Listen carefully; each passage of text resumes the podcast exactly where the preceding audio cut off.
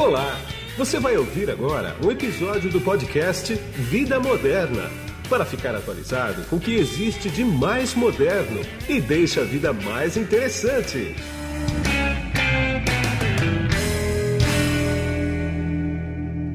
Bom, quem está na ponta da conexão aqui comigo agora, através do GoToMeeting da LogMeIn, é o João Moura, que ele é o presidente executivo da Telcomp. Tudo bem, João? Tudo bem, Guido. Prazer estar aqui com você, com seus, com seu público. Igualmente. É o seguinte, João, vamos bater um papo aqui sobre as operadoras de telecom de um modo geral. Por que, que eu falo de um modo geral? A gente tem quatro grandes aqui no Brasil e tem muitas operadoras locais, né? Conta para mim como é que surgiram essas operadoras locais, qual é que é o histórico disso? Porque as grandes teve uma época que elas chegaram a boicotar isso, né? Sem dúvida. As, as grandes operadoras, elas foram estruturadas historicamente de forma monolítica. Ela tem todo o controle da rede, todo o controle dos serviços e todo o controle do interface com o cliente. Isso era lá atrás. Né? Na era da internet, essa estrutura foi desafiada. E aí passou a ser possível é, se ter acesso à rede e oferecer serviços sem depender integralmente dos grandes grupos. A questão do controle da rede física demorou a ser superada, porque é preciso ter acesso à rede física para atingir o cliente. E aí, mesmo os pequenos operadores que construíam as suas redes nos diversos locais do Brasil, eles em algum momento precisam se conectar às redes centrais para ter acesso à internet global. E aí, para fazer isso, eles tinham que bater na porta dos grandes grupos, que obviamente não eram bem atendidos. Foram crescendo com dificuldade, até que, impulsionado pela nova realidade da internet, a era do Google, do Facebook e de tudo mais que a gente tem hoje, o mercado exigindo esse tipo de coisa, surgiu uma nova geração de operadoras competitivas instalando esse tipo de rede para dar vazão a essa nova demanda. E essas redes são muito abrangentes, elas começam com as conexões internacionais, os cabos submarinos é, que ligam ao mundo todo, que eram dominados por poucas empresas, e hoje tem várias operadoras competitivas oferecendo esse serviço. E passa também pelas redes nacionais, que se chama no jargão técnico os grandes backbones, que eram mono, eh, monopolizados pelos grandes grupos, e hoje existem várias alternativas de outras operadoras.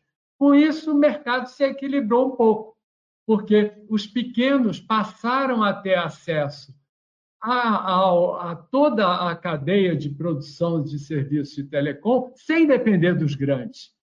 E aí melhorou a qualidade, o preço caiu muito, e com isso, mesmo aquelas regiões que eram consideradas inviáveis do ponto de vista econômico para o atendimento dos grandes grupos, hoje tem, contam com várias alternativas de suprimento de serviços de banda larga. Essa é a, talvez a melhor história das telecomunicações dos últimos anos. Ainda bem, né? Que, pois é, ainda bem que aconteceu isso, porque senão a coisa ia ficar preta, né, para gente, pelo amor de Deus. E diz uma coisa, lá no interiorzão mesmo, lá da Amazônia, muita gente fala que as tribos indígenas têm conexão na internet. Elas têm mesmo hoje? Olha, a Amazônia, é, é, evidentemente, é um grande desafio porque é uma área vastíssima e muito difícil de se fazer a cobertura com os recursos tecnológicos convencionais, como fibra sim. ótica. Então, nós temos sim, é, tem cobertura por, por recursos satelitais, inclusive satélites de operadoras competitivas, mas o satélite sozinho não é suficiente. Não. Alguém tem que conectar a estação terrena e levar o serviço às comunidades. É. E isso daí não é trivial. É, é um esforço que entram vários atores. É, alguns dos grandes grupos têm projetos nessa área e projetos importantes, projetos positivos, e várias pequenas operadoras também estão fazendo isso. Eu não sei até onde para os índios é uma prioridade estar online, mas eles vão estar. Nós vamos chegar a eles a qualquer momento com, com mais abundância. Entendi. Outra coisa que eu queria tocar com você. Você está nesse mercado há bastante tempo, né? Há quantos anos você está nesse mercado? Você está na Telcomp já há uns 10 anos ou mais, né? É, há uns 10 anos na Telcomp e antes, na minha, na minha vida profissional, fui diretor de operadoras, fui consultor na área de estratégia para operadoras de telecomunicações, tá. participei de todo o programa de privatização no Brasil, enfim. Sim. Os cabelos brancos aqui vieram um pouco dessa época. Oh, eu nem tenho cabelo mais, cara. Você vê que você vê que na época da privatização eu era publisher de uma revista da IBG chamada World Telecom. Lembra World Telecom? Lembro, lógico. Então, eu era o publisher dela, então eu dei a sorte de ser o publisher dela na época da privatização, né? Antes e depois.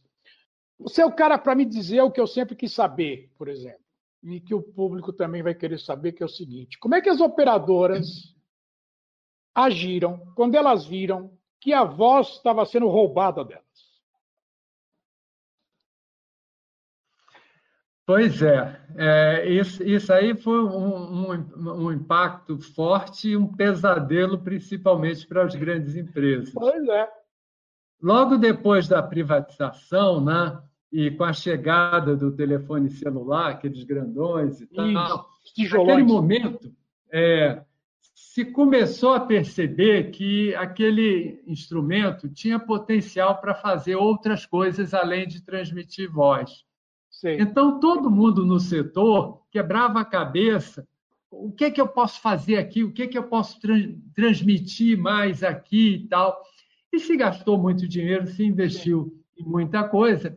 E tudo que saiu parecia interessante, mas no fim do dia todo mundo dizia assim: olha, o killer application é voz. Quer dizer, aquilo que o consumidor quer é voz. Então todo mundo dizia isso. Olha, inventa o SMS com, com, com, com piada, com horóscopo, não sei o quê. Mas isso aí é jogar dinheiro fora. o que vale é voz. Até que veio a internet, pois até é. que veio a comunicação digital por pacotes.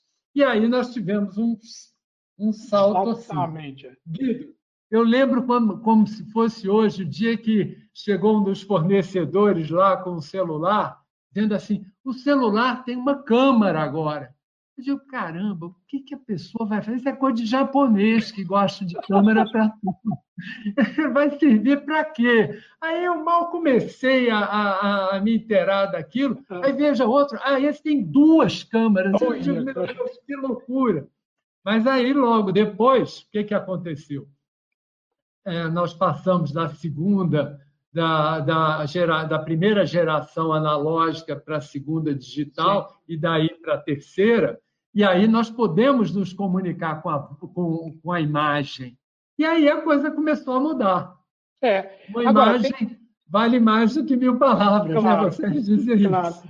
A gente tem que dar um crédito aqui para a Apple, né? Foi a Apple que revolucionou realmente tudo isso, em 2007, né?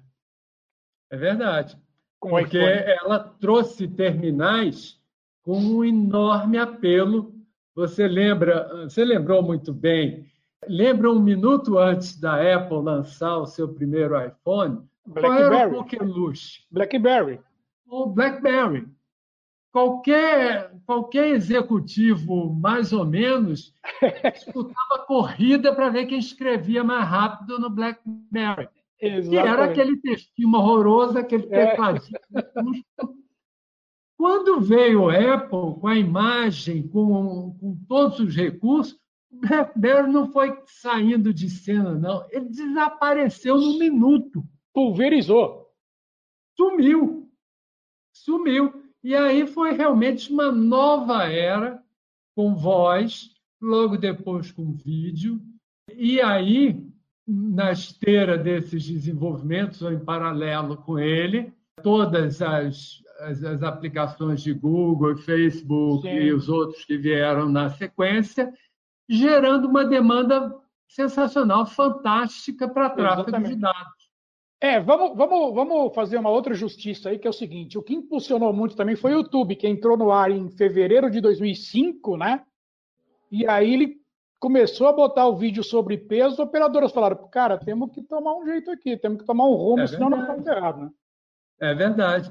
E até, se você quiser lembrar até dos que já se foram, lembre-se lembre das redes sociais antes do Facebook, do Orkut. Tipo, Orkut, esse tipo de coisa, ali começou a substituir palavras. É. Os, ah, os jovens, os pré-adolescentes daquela idade, desaprenderam a falar no telefone. É. Eles começaram, eles, eles, nem aprenderam a falar no telefone. É. Eles já aprenderam a se comunicar ali, por ali. Então, foi é. o começo do fim da voz. O primeiro grande choque da Apple, quando você olhou pelo iPhone pela primeira vez, você falou: cadê o teclado desse negócio aqui? Pô, não tem teclado? Cadê o teclado? Né? Impressionante, né? Ô, João, me diz uma coisa para a gente encerrar agora. E essa pandemia que está todo mundo falando, que estamos todos vivendo os confinados aqui, né? Afetou as telecomunicações de alguma maneira, principalmente no tocante à transmissão de dados?